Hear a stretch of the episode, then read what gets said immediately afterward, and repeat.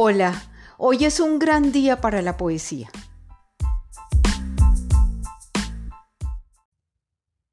Este es el noveno episodio de la serie denominada Tejiendo la Vida.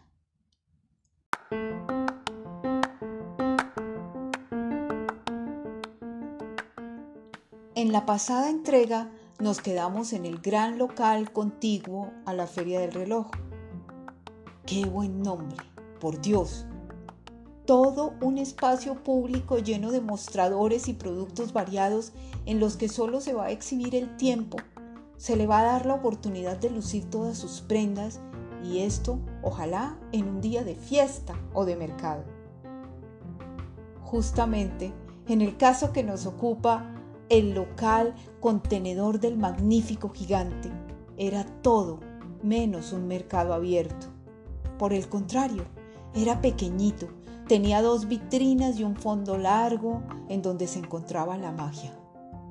Y es que a esta niña de la que venimos hablando, visitante frecuente del lugar, pues muchas veces el bus del colegio la dejaba en la carrera quinta y su padre era quien la recogía, le obsesionaba el tiempo. En aquella época, todos lo saben, restos de la opulencia de mujeres como la famosa Caroline, hermana de Napoleón, lucir un reloj en la muñeca era una posesión que impartía belleza e imprimía algo de carácter. Nadie pensaba que lo que lucía en la mano era una obra de arte. Nadie sabía que detrás había muchas horas de ingenio, ensayo y error, destreza y maestría. Con la antipática presencia del machismo a sus anchas en esos momentos, el más requerido era el reloj para hombre. Sin embargo, también se vendía uno que otro reloj para dama. A ella no le inquietaba el precio o la marca. Que recuerde todos eran suizos, Omega, Hublot, Patek Philippe. A veces el relojero, en un derroche de paciencia, se extendía hablando de la condesa húngara que había lucido el primero de ellos. ¿Cómo le gustaban esas historias? Había en sus palabras un deleite, una melcochuda curiosidad no satisfecha que infortunadamente era opacada por una sombra. Era la misma oscuridad que le impedía reparar reloj alguno. Ella no supo nunca hasta dónde irían sus conocimientos en esa materia, porque para eso había un empleado. Sin embargo, frente al cliente, su padre se acercaba el reloj al oído, lo destapaba y se calzaba el lente en su ojo derecho, el mismo que usaba para ver las piedras. Ella gozaba observándolo en esos momentos. Lo hubiera dado todo por saber qué era lo que veía. Luego, un diagnóstico sobre la libreta que tenía tres hojas, una de papel blanco fuerte y dos hojitas, rosada y amarilla de papel de seda, separadas entre sí por el trozo de papel carbón. El señor que arreglaba los relojes era un hombrecito rechoncho de calva. Era una verdadera suerte que estuviera. La niñita preguntaba desde que lograba bajar del bus si él estaba. Esa circunstancia determinaría si la dejarían estar con él o si tendría que ir al segundo piso. Todo dependía, lógicamente, de jurar que no tenía ninguna tarea, lo que nunca fue cierto pero ella sentía verdadera pasión mientras veía trabajar a este hombre que además era un ser amoroso.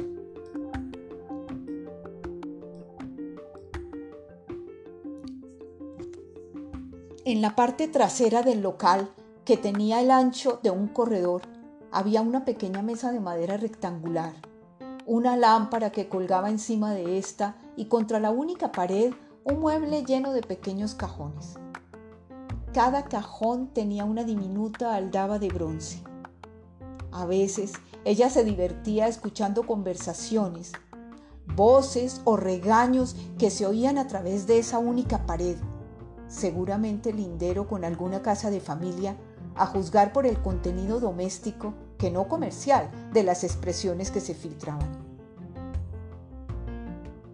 El mueble aquel ejercía sobre la pequeña una atracción irresistible y tirar de los chicos cajones, aunque fuera solo para observar el contenido, le ocasionó no pocos ratos amargos, prohibiciones y hasta castigos.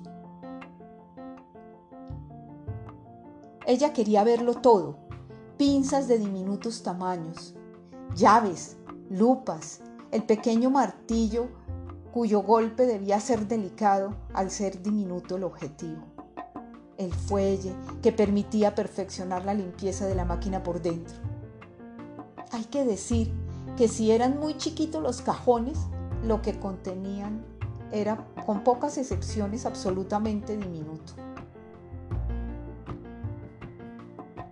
Había en los relojes un elemento muy importante que se llamaba corazón. Llegar a él requería de mucho cuidado y paciencia, lo que hacía que el hecho de desarmar y reparar un reloj fuera algo para ella en cierta forma alucinante. Pasaban así algunas tardes y en el enorme cuidado que hay que tener para no perder las delicadas piezas, ella veía con pasión lo caprichosos y frágiles que pueden ser los componentes del tiempo.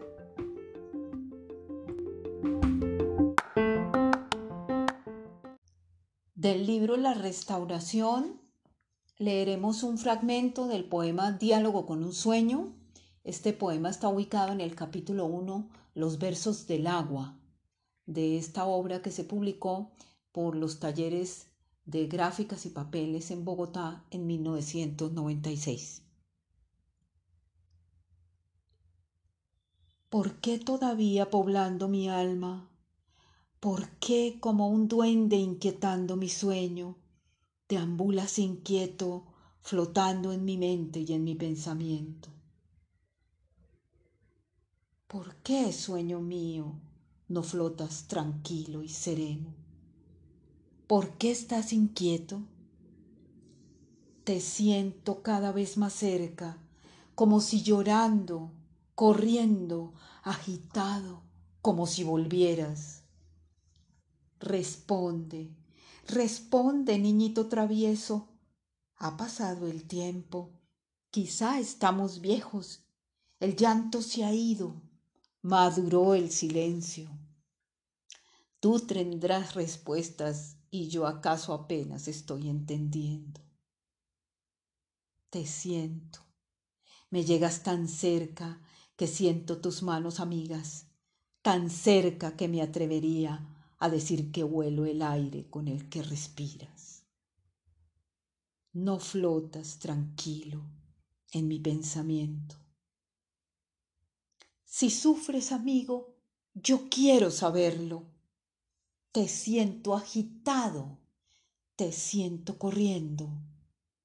Es mejor que hablemos. Ha pasado el tiempo. Ya no somos niños.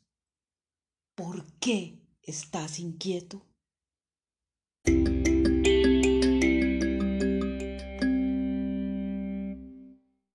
El relojero del capítulo 7 versos del cometa.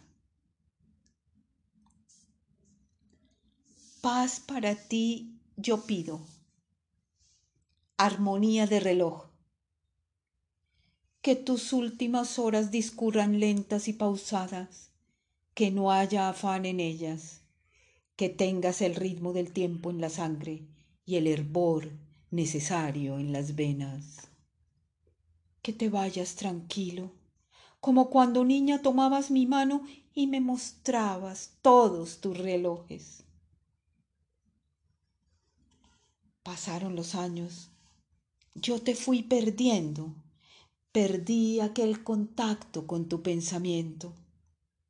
Perdí la razón y tal vez la manera de hacer que los tiempos, los tiempos aquellos volvieran, para que mi cuenta no fuera tan solo la que no regresa, la calenda griega. Mi vida no ha tenido la pausa del reloj. Lo sabes, ¿no es cierto? Mi paso es ligero. Tengo los relojes. Perdí el relojero.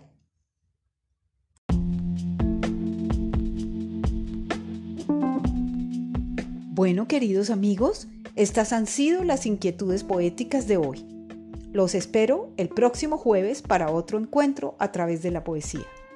Vivan entre tanto, aún es posible y queda tiempo.